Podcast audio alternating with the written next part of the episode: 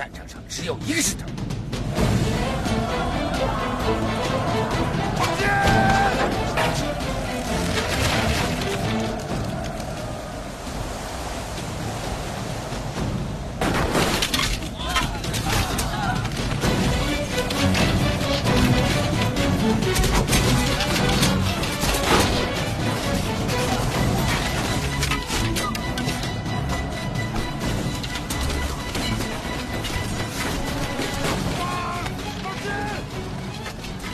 Hello，各位听众，大家好，欢迎来到聊聊经典电影这个频道。今天可以聊什么呢？我们来聊聊《投名状》。之前呢、我们针对《古惑仔》系列，还有《雷洛》系列啊，《雷洛宇宙》，然后我们针对里面几个重要的角色，来他以他们的性格来分析，好了，我们导出了所谓的《古惑仔》职场学，《雷洛宇宙》职场学。其中呢，《古惑仔》宇宙啊，相当受到哦听众们的喜爱。到目前为止呢，依然是我们频道的总收听率啦，哦，排名前五名以内啊！感谢各位的支持。那我们频道啊，即将迎接一百集。从这一集开始啊，呃，我将针对投名状职场学来跟各位做一个分享。这一次呢，我会分成以重要的几个角色来为主，做个介绍。那把他们说放如果放在现实社会，还说他成为你的工作伙伴。你的公司、你的属下或你的长官，这些人大概会怎么样的表现？来聊聊这种好玩的部分。那我的想法，当然里面剧情方面呢、我简单的讲这样子好了。呃，《投名状》它是二零零七年的电影，距离现在当然就是十五年了，还不算太老了。所以再加上电视台偶尔也会重播，我相信应该也有蛮多的听众应该也看过。而这部电影当然是李连杰他的。在香港金像奖的封地之作，这部电影当时在香港金像奖哦也是大出风头了啊，最佳影片、最佳男主角等都给他拿到了。那这部电影其实，在整个的一战争场面上其实不多，动作场面也不多。它令人印象深刻的就是里面的所谓每个角色之间的一个对立、合作，以及几位官员们还有朝廷里面的一些这种各怀鬼胎啊，哦心怀鬼胎这种。诶，勾心斗角，互相算计，这个部分一直到现在，当然，我相信一定有大家也看过相关的文章啊，许多布洛克、许多 YouTuber 也有做过类似的这种专题嘛。投名状它的故事的是基本是按照啊中国的一个四大奇案——刺马案啊，马兴仪被刺杀这个刺马案。那另外就是所谓的他们在苏州啊，哦屠杀那个投降的太平天国的士兵，这是李鸿章的一个部分。以这两个故事为主体，然后做个改编。当然，里面的呃各个角重要角色的名字也都不一样。所以呢，我们其实并不要被之前啊、当年可能那个刺马，不管是连续剧还是以前啊、由狄龙啊、姜大卫他们还有陈官泰他们饰演的那个刺马版本，我们先不做不讨论，不要做比较，我们就以呃陈可辛版本的这个投名状来跟各位来聊聊。当然，这个投名状就是所谓的，就是大家各自立一下这个。终身哦，我们都是好兄弟，那不能够背叛。如果一背叛的话，哦，犯了里面的一些重要的一些条例，那就是死嘛。哦，所以就是说，我们已经义结金兰哦，我们就是要哦那个不求同年同月同日生啊，但求同年同月同日死，就宛如像桃园三结义的那种感觉。而投名状这个中心思想，当然就在于就是所谓的信任、信赖，还有合作。但是人哦，每个人都有自己的性格、自己的想法跟自己的抱负，所以在这个主轴之下，到底你能不能完全遵从投名状的一个约束、投名状的一个精神？哇，这个就很难说了，对不对？今天这集呢，我们将针对赵二虎，就是刘德华所饰演的这个角色来开个头。如果反应不错的话，我们的接下来可能针对姜武阳，还有李连杰所饰演的庞金云。还有大家其实最想，蛮多人在敲碗，也等我等我来分析的，就是哦，狄公、姜公、陈公，就是这三位朝廷的老狐狸他们的部分，因为他们觉得这三个人好的在公司好像常看到那种既视感，哦，老奸巨猾哦，占着位置哦，那个不肯退啊、哦，这种人，然后还还陷害年轻的公司职员哦之类的，好，开玩笑，这个之后哦，我会慢慢的跟各位聊。今天这集呢，我们就聊赵二虎这部作品里面，其实戏份是比姜武阳，就是李金城武饰演的三弟多了一些些。当然，这部电影的主轴啦，还是以李连杰所饰演的庞青云，他的一整的一个呃走向为这部电影的主线。而赵二虎在某个程度上来讲，其实他在中后期哦，这部片的中后期，其实他是跟庞青云是有一点。算是已经道不合，志不志不同道不合了，哦，了解嘛？哦，待会跟各位聊，它的关键在哪边？第一个，我们先来分析啊。虽然，诶，赵二虎他在这个整个的剧情里面，他的戏份哦，看似没有李连杰多，但是他几个重要的一个反应，那个讲话，在在的显示他的性格。好，大家试想一下啊，今天在公司里面，你们身边有没有那种就是？很热血，很热血，可是呢，脑筋有有点直哦，过于直，过啊看表面，然后呢，往往讲话答复的时候，容易说出一些大话，或者是容易脱口说出可能呃考虑的不够周虑，呃不够周详，所以反而变笑话，或者是把自己哦逼到绝境，或者是说他一昧的可能觉得说。我觉得这样做还是最有义气的。我一定要顾到公司利益，顾到什么什么什么什么什么，却没有考虑到长官的这个要求，或者说现在这个 plan 它更深层的一个影响。OK，先开始解释。来，其中啊，当然庞青云他加入了这个，当然他在战场上啊，当然他存活下来了，一路辗转到这个村子啊，加入了啊，辗转加入了赵二虎他们这个哦，这是占地为王，这是土匪了。其实你说土匪，他们其实他们也是等于是一群武装自己的村民，然后去打劫太平军嘛，抢一些粮食这样子。当然，他们由于他们也算是土匪啊，土匪，所以他们也是被清军这样子呃狠狠的羞辱过。啊，在庞金云啊，这是李连杰的一个呃一个说服之下啊，赵二虎还有姜武阳决定好，我们就带着这些弟兄们去投军啊，我们去打仗，当真正的军人。我们报效朝廷，这样子搞不好以求得什么功名，哇，也是衣锦还乡嘛。当时就照这个气氛走。那在纳投名状的时候，就结拜嘛。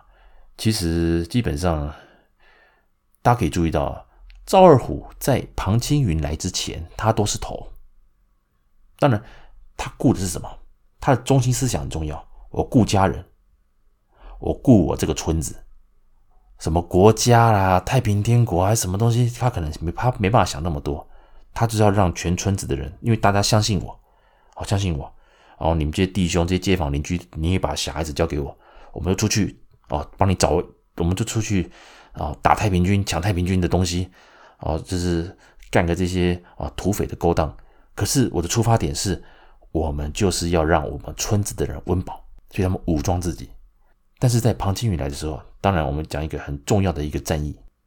一开始，当然他跟着这些土匪，他们第一次出去的时候，呃，那个庞青云他强调擒贼先擒王嘛，所以他迅速的把带队的那个那个那个队长啊先处理掉。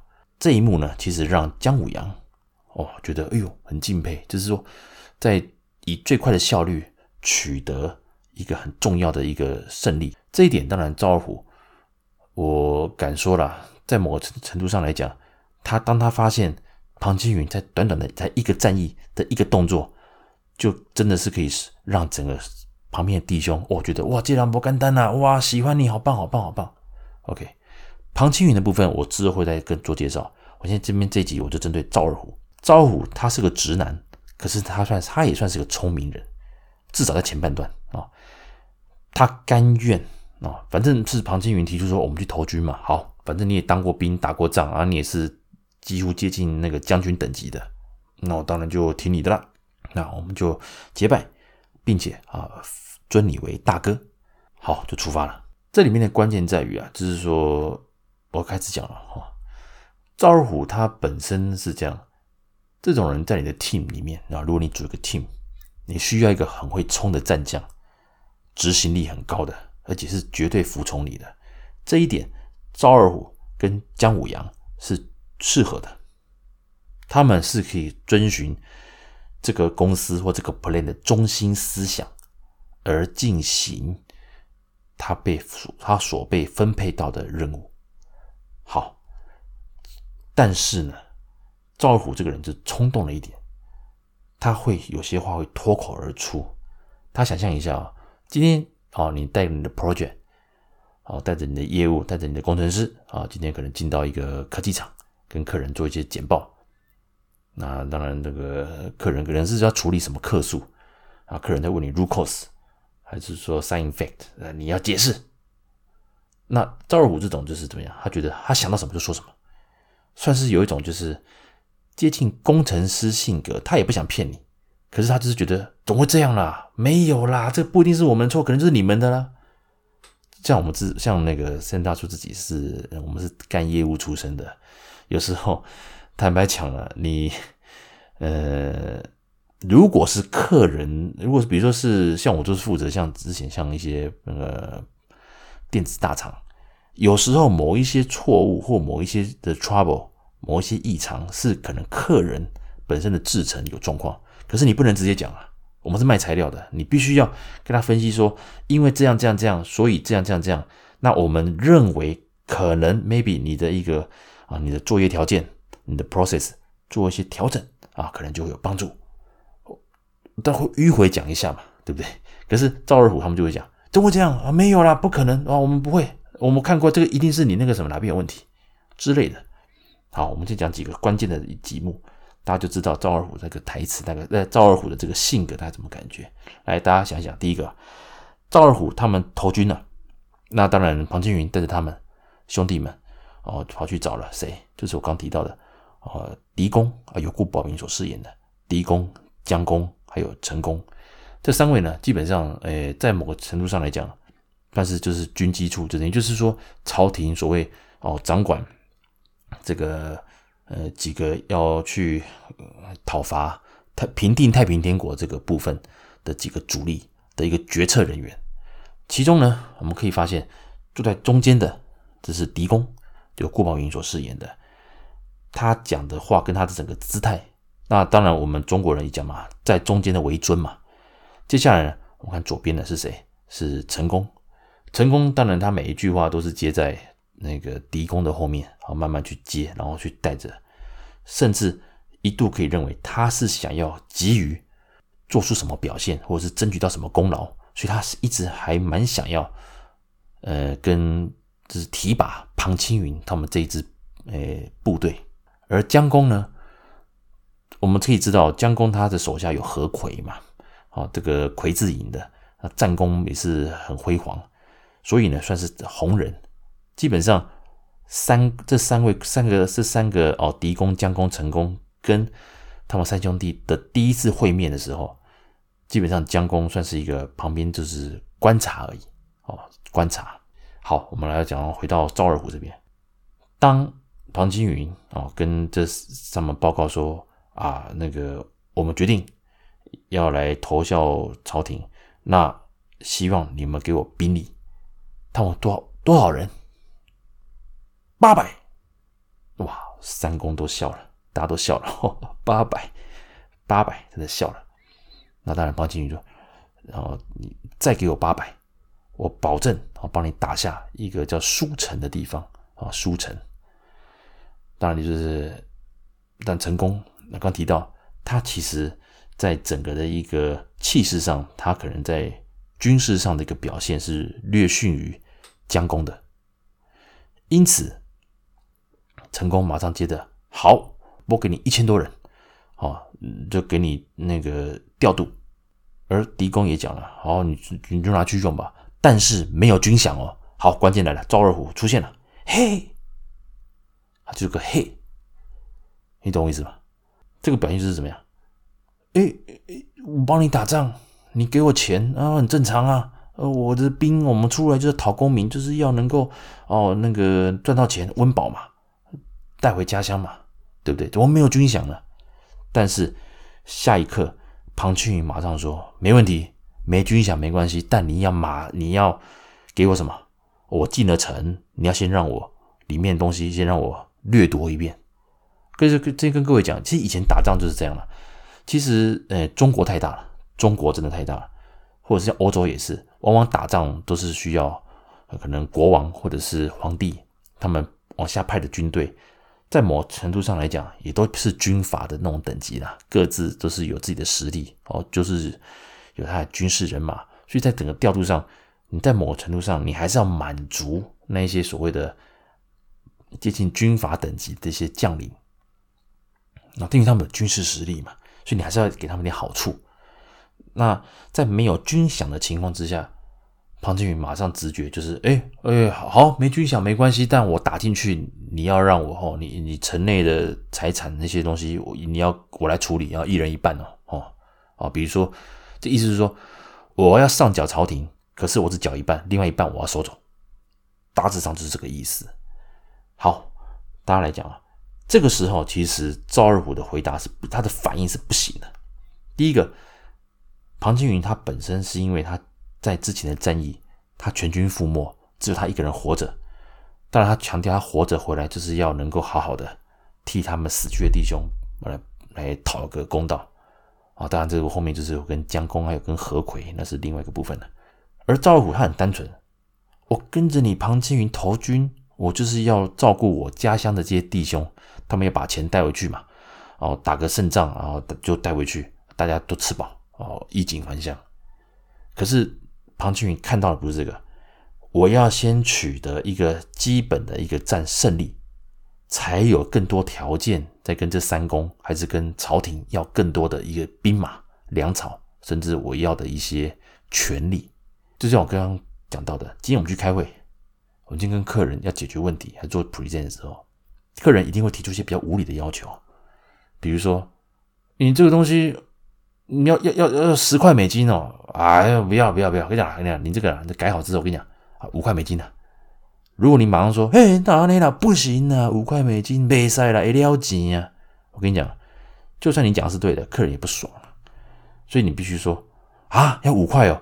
哇，这个我可能跟我的上司然后讨论看看，跟园长讨论，那也许我们从十块做一些调整，还是说啊，您可以考虑一下你们的 forecast，你的你的量哦，大概多少啊？你下个订单哦，我我我分配出给你，可是你字下多一点，我可以给你打个折，这是话术。如果你像赵二虎一样，哎，不行，怎么可以怎么怎么可以直接砍一半呢？哇，这个就不太好了。所以赵二虎这边就可以看到是说，他单纯就是所以说，哎。那、啊、我当兵帮你打仗，我就拿钱嘛。是因为庞青云马上说没有没关系，我国家不用给我薪水，你反正你要你让我进了书城，哦，就是让我拿一半，这才造就了那出征前一晚抢钱抢粮抢娘们儿啊，抢钱抢粮抢娘们儿啊，这种这个经典台词。OK，好，那就开战了嘛。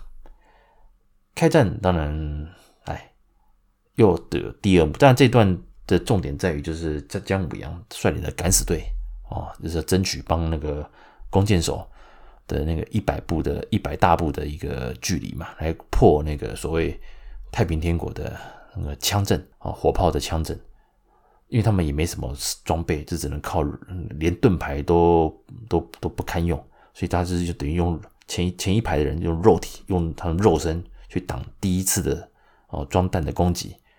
然后掩护弓箭手，这段其实啊，包括整个配乐，包括整个调度，陈可辛这个这这一段的一个战役啊，书城之战啊，也算是一个很悲壮，拍得很棒，也算是一个很经典的一个画面。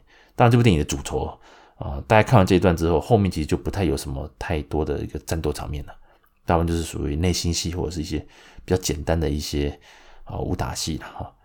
当二虎啊，他看到啊，由金城武所饰演的姜武阳他们这个，因为他们是敢死队啊，冲到第一批也破了枪阵了，弓箭手也开始进攻，那破了枪阵，但是在所谓李连杰的规划中，还没有到时机，还没有到时机，还没有到让敌人哦手忙脚乱了、自乱阵脚，还没有，所以他一直按兵不动，加上成功拨给他的兵马，其实就是旁边做壁上观。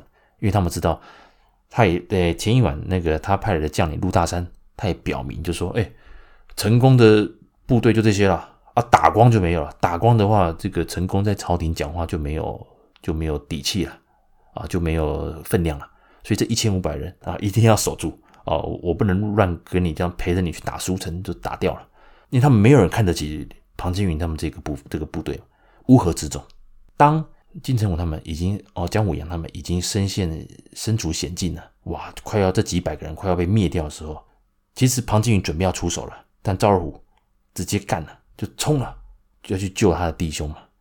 这边呢，我们当然可以算是在以正面上来讲，赵二虎是很讲义气的，他的中心思想依然是那个投名状。在某程度上来讲，其实赵二虎和姜武阳他们并不是出身军旅，所以其实充其量就是个平民，然后武装起来变成土匪嘛。所以他们对于所谓的服从或者是军令如山这个东西，其实呃概念还不深。而这个方面在后面，在后电影的后期，确实让赵二虎吃足了苦头，也甚至陷入了杀机。OK，好，赵二虎就冲了，经典台词“猛马眼”啊，就冲了啊！猛马眼是因为哦，这是要让那个马战马往前冲，因为如果马啊眼睛是看到前面的，前面有一些障碍或者是部队，可能马自然就不太敢冲嘛。所以猛马眼是骑兵在全速冲锋的时候一个蛮重要的一个。部分让马就是盲目的往前冲，那这边当然逼的庞青云哇，你都冲了哇，好走走走走走，打乱的就打乱了。但庞青云当然毕竟武艺高强啊，那三个兄弟基本上这个胎明其实在某个程度上来讲，庞青云对于姜武阳的一个心态，有可能是一个是说你是可以被牺牲掉的一个先锋部队，敢死队嘛。这个之后我再做解释。庞青云的一个城府，他其实他想了很多，就像我们下棋一样，我们下围棋、下象棋，甚至下跳棋、西洋棋，你不是只想两三步，你要自己的，还有你的对手的，你可能要想到十步、二十步、三十步之后的一个那个整个的走向，你才可以做布局嘛。那庞青云有他自己的想法。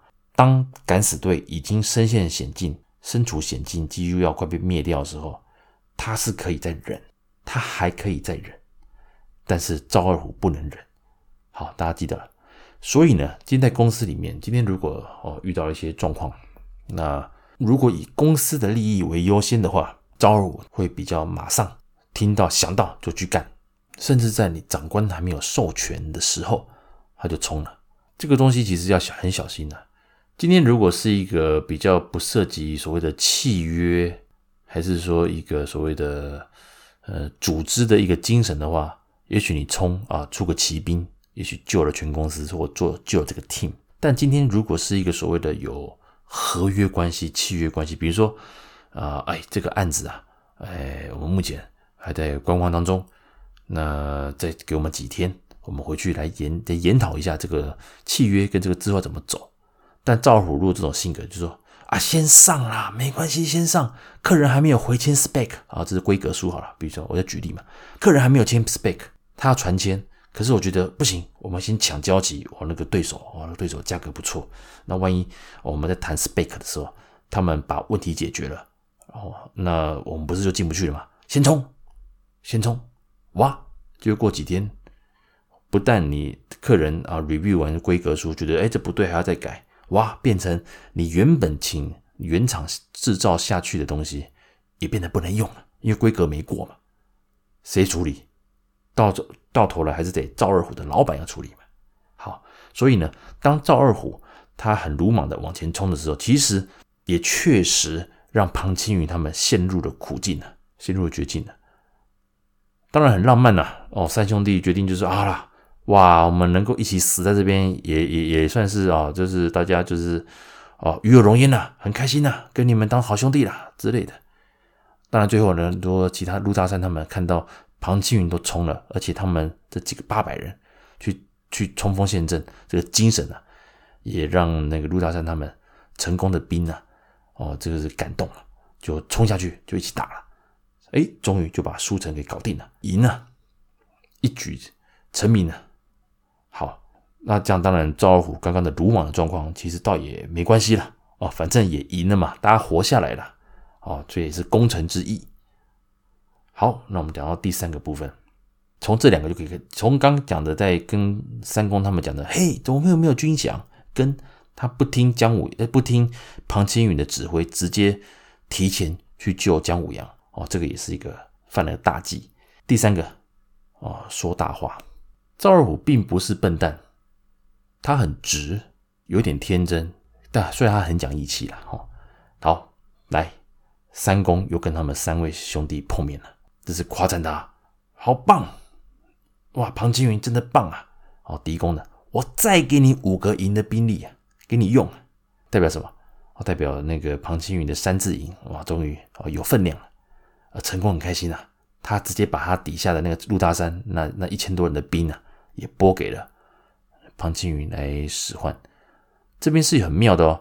我们自己可以判断，狄公他坐中间嘛，在某程度上来讲，他可能他的官职或分量是高于成功还有将功的。当然，他就决定给你五个营，也就是说，我也想拉拢你，带这种感觉很妙，很妙。这个之后我在那个后面这几集会聊到。好，我们回到赵二虎，当他们在问他们接下来的计划的时候。赵二虎很直觉，还有开，还有开炮了哦，打就是打嘴炮嘛，好也算。先取苏州，再打南京，所有人都笑了，哇，对不对？那方青云马上就之后跟他们解释嘛，苏州跟南京的关系，大家可以知道，其实军人怎么赚钱？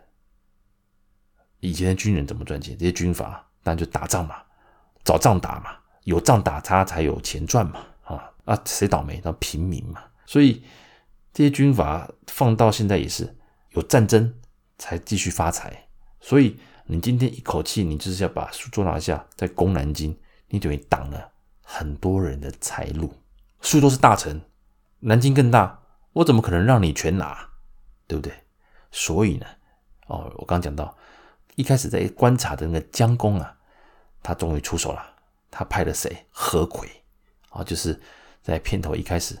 那个传说中哈，把庞青云的部队整很惨的那个魁字营的何魁出现了啊，这是说姜公就是哎来，反正你打，让我的人来接收啊，帮你守哇。这个部分赵虎当然在某程度上来讲，他又不服气的，因为这个怎么讲？对他来说哦，对他来说很多事情其实是兄弟优先，那兄弟优先。赵二虎当然，他整个的一个表现上来讲，其实我认为庞青云就是他他他的老板啊，其实在某程度上来讲，他会觉得赵二虎的性格很难去控制，因为他常常会脱稿演出了。好，三位兄弟就是特别是赵二虎跟庞青云有一点嫌隙的时候，你当然你第一次赵二虎啊，他呃先脱队去救姜武阳在舒城之战。当然，就最后是赢了嘛，啊，倒也无可厚非，算了，都好兄弟。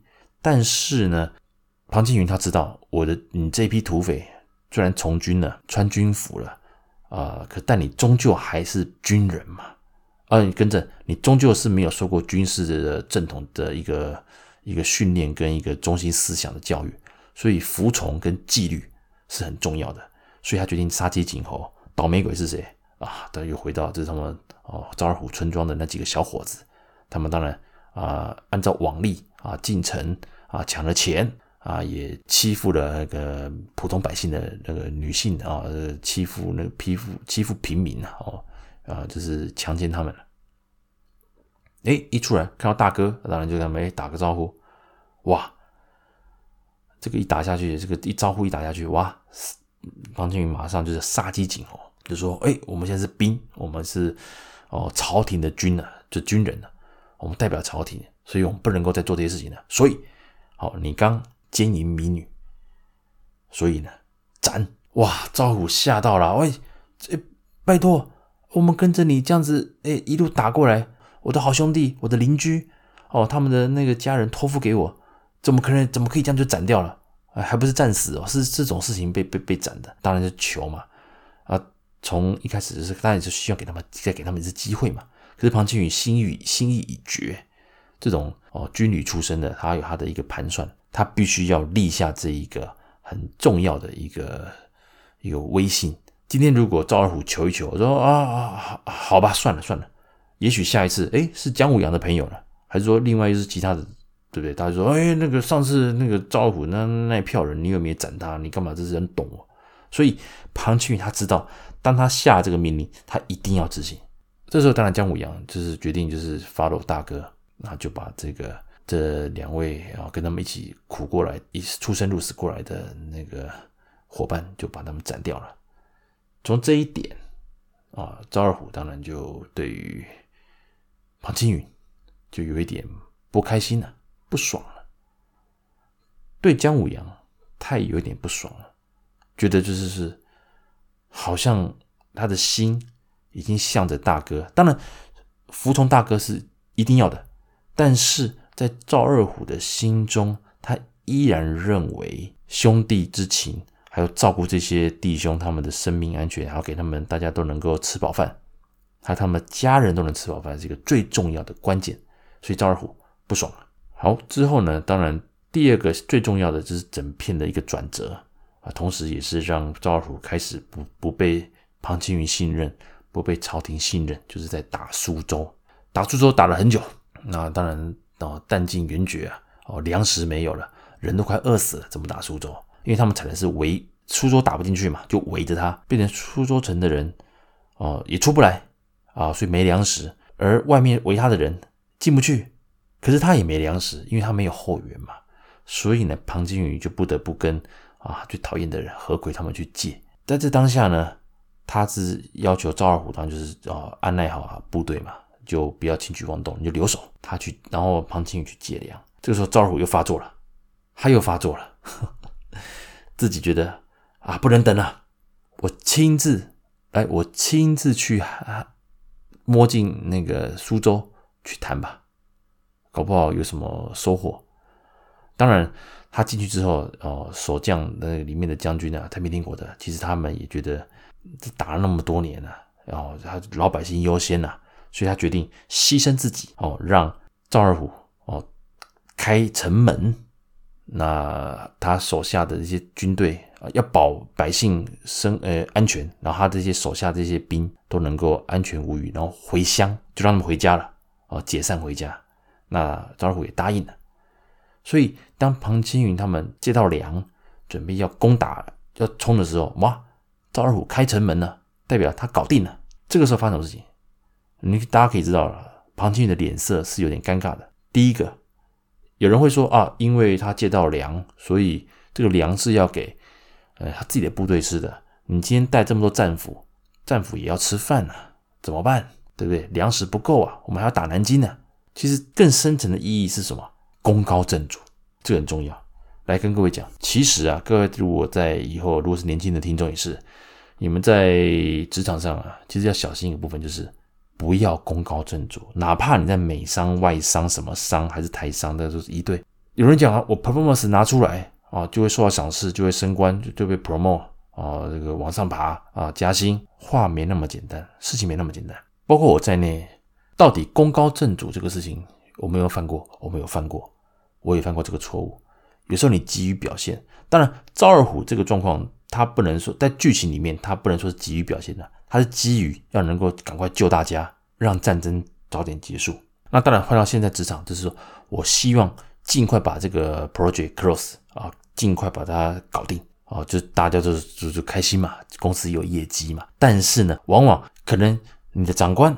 你的同事，他他可能是主要的一个负责人，他做了一些安排，结果呢，你可能擅自动了什么一个 new idea，还来不及跟他讨论，你就先冲了，诶，成功了，效果不错，结果整个光环集中说啊，对对对，你看这个 project 搞这么久，哇，庞青云搞这么久，结果赵二虎一句话搞定了，那你叫庞青云叫你的长官情何以堪呢？所以各位听众来讲啊，好，大家对大家想想，在职场里面呢。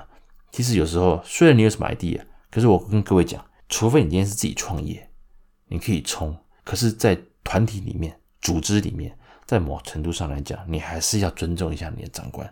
你像赵二虎这样一样，有个 idea，在没有报备的情况之下直接冲，虽然达到皆大欢喜的结局，但是却也可能不小心踩到你老板的线，或者是他的光彩。所以呢，大家都知道，哇，是赵二虎。啊，赵二虎哇，这个努力这样子一个人摸进去，然后说服他们里面的人开城门。好，那问题就来了，你冲了，你冲进去了，你也擅自答应人家说好啊，战俘我就把他们留，呃，放他们活路啊，等他们吃饱之后就原地解散。哇，代志不要干单呐！庞青云想到什么？哇，这些散兵游勇，哇，那个如果哦没有回家乡了，比如说他们一直都是太平天国嘛，对不对？都剪辫子了，都留长发了，都都辫子都剪掉了，他们本来就不已经跟各位讲，其实太平天国在当时是一个独立国家哦，也就是说中国大陆里面同时存在着清朝还有太平天国，太平天国的出现其实是影响到呃整个。中国人民的一个所谓的帝王主义的帝王观的这种呃动摇，包括国父孙中山，大家如果历史课本有念嘛，他的一个所谓的这种想要革命的一个思想的起源，也是受到那个太平天国的这个启发啦。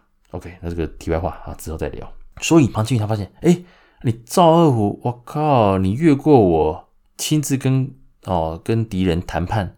然后又答应他的那些事情，最后是谁承担？我承担呢？哎哎，我去借粮食是要给你们吃饱去打的，结果现在跟我说又多了好好几千人、几万人，然后也要一起吃。那你叫这些兵怎么办？哦，大家一本来可以吃饱的，变成吃的半饱，甚至吃不饱，然后又马上去打南京啊！这些人吃饱了就回家了。那如果没回家呢？集集聚集在一起，又往回打我后面，还是说又把苏州占领了？搞屁呀！哇，犯大忌了！这边其实就是赵二虎整个跟庞青云决裂的关键。说决裂倒也不是撕破脸了，就是就是冷战了，不讲话了啊！因为庞青云决定决定下令啊，就是用弓用弓箭射死所有的战俘，包括里面也有他们以前同村庄的人嘛。那当然，这个金城武的名言啊出现了啊，大哥是对的。同时啊，也把刘德华绑起来啊，锁在锁住他的手脚。不要让他去那个，就是跑来乱了，就他就只能眼睁呃，眼睁睁的看着这些呃战俘就被屠杀掉，连放箭去杀战俘的这些兵都杀到都都流泪了。这段其实蛮悲壮的，也蛮令人就是震惊。而这边呢，也确实让赵二虎跟庞青云其实开始啊，就是呃他们的一个价值观已经不一样了。庞青云是做大事的。他要做决策的，而赵二虎很单纯，我答应人家就我就要做到，对，人无信就是畜生嘛，啊，这也是他的名言之一。好，接下来到哪边了？我们就是也打完南京了嘛，这边就秀得很快，然后就没有特别在拍什么战争画面，干嘛？发饷啊，发军饷，他把擅自把这些军饷拿到的这些钱，在没有知会庞青云的情况之下。他连阵亡的弟兄，他们都都都一起分发了啊！只是说到时候也要照顾他们家人嘛，又犯了朝廷大忌啊！这个军队里面啊，钱还有粮还有武器都是不能够乱调动的，而赵二虎全部都犯了。你之前打苏州哦，你在那边乱，对不对？还甚至想兵变啊！啊，什么兵变呢？因为他自他的他在苏州，他不是答应说要让那些战俘活下来，就想不到。庞青云啊，一个一一声令下，把他们全部屠杀掉，把他气着，想带他的好这些几一众弟兄不干了，我不当兵了，我回家了。这大忌啊，这是大忌啊，算兵变啊，在前线。当然，庞青云到时候还是顾及兄弟情谊啊，还是把他求的留下来啊，一路就是去打南京。让你发军饷，你又犯大忌，我靠！从兵变，从私放私发军饷，所以在这个在公司组织来讲的话，赵二虎这种有时候。他有些 idea，他会想跳着去做，可是却往往得罪到人，这是非常非常不可取的啊！不可取。虽然你可能创意十足，还是你讲义气，你最终还是顾着公司利益。但是你要记住啊，你老板看的，并经营者看的，绝对不是只有眼前的这一块啊，这种小确幸，他看的是最后的一个大战略。所以发军饷这一块，其实又是得罪了。好。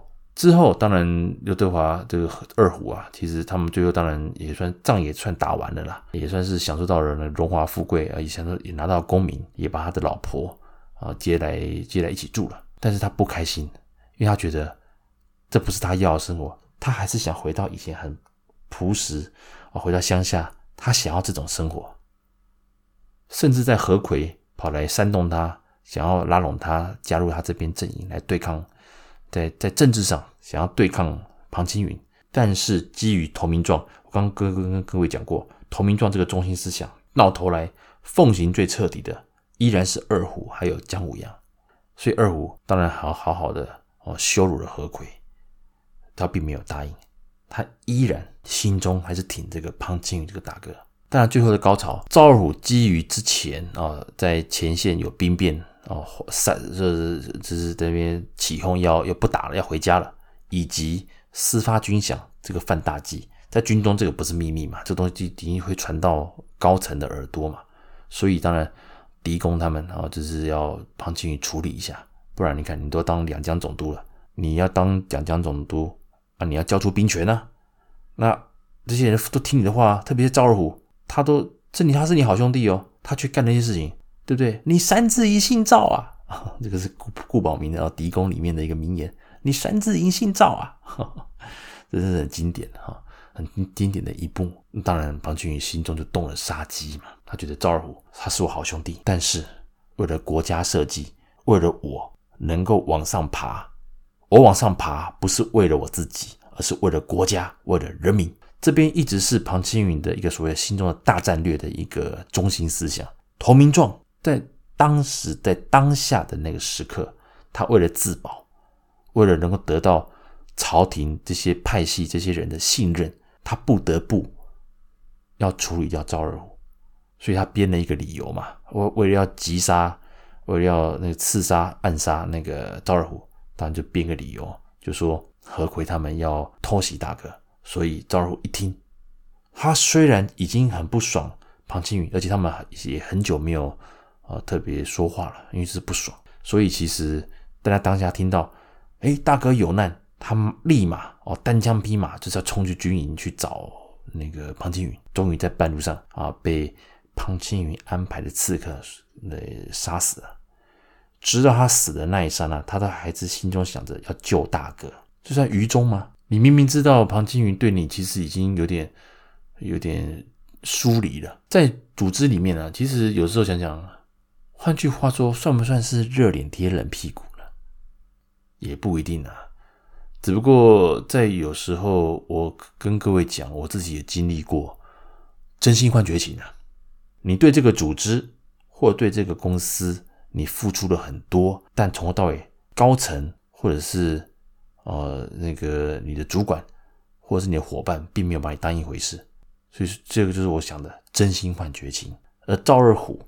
他本身的这个最后的结局啊，就像这样，我做了那么多，其实我是为是为了兄弟，对不对？我嚷嚷着说啊，我苏州我不啊，你你你你破坏我的对这些战俘的承诺，我实在是过意不去，我不想打了，我累了，我想回家了。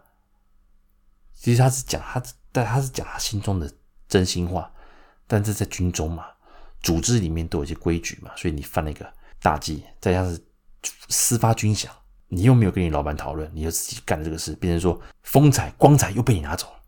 更何况你之前在苏州偷偷跑进去哦，说服他们开城门，这个头彩也被你抢走了，长官又没面子，所以到最后，到最后你被真心换绝情，其实好像也不意外了。好，讲结论了，纵观这几个部分，短短的这几个台词啊，还有几个表现，大家可以知道说，其实赵二虎造就他最后这个结局，其实也是他自己所造成的。所以呢，跟各位讲，从赵二虎这个角色，我们学到是什么？第一个，你当然要有一个中心思想，比如说服从公司，一切为公司好，这是正面的。但，呃，所谓的越级报告，还是说擅作主张，在某程度上来讲，其实，在目前呐、特别是像日商、台商之类的这种比较严谨的这种呃公司组织里面。还是尽量要能够小心呐、而且尽量避免功高震主，或者是说，当你的 idea 拿下一个功劳的时候，你可以一并的要感谢你的老板。这个年轻听众一定要注意啊！比如说，你一个 project，你忽然想到了，你就在还来不及跟长官报告情况之下，你马上啊，比如在那个 project 里面加了几句话啊，就 send 出去了，寄出去了啊，客人很喜欢。比如说设，比如说设计案好了。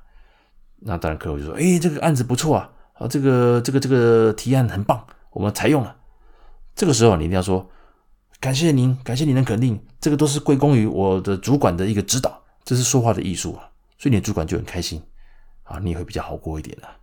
OK，好，这个很重要。OK，哦，即使是你的功劳，你也要能够分享给你的同伴，给还有你的长官，这是很重要的。好，以上呢就是啊，森大叔针对《投名状》里面职场学赵二虎的性格所做的分析，那也算是蛮好玩的啦。所以大家可以看看啊，你要当个职场上的直男啊，还是说你也想当其他像姜武阳，还是像庞青云这种人哦？想知道更多吗？啊，这个系列如果啊，这一集如果呃大家的反应还不错的话，那我接下来我会针对姜武阳、庞青云等人，再做更多的角色分析的一个职场学。以上，感谢各位的收听，我们下次见喽，拜拜。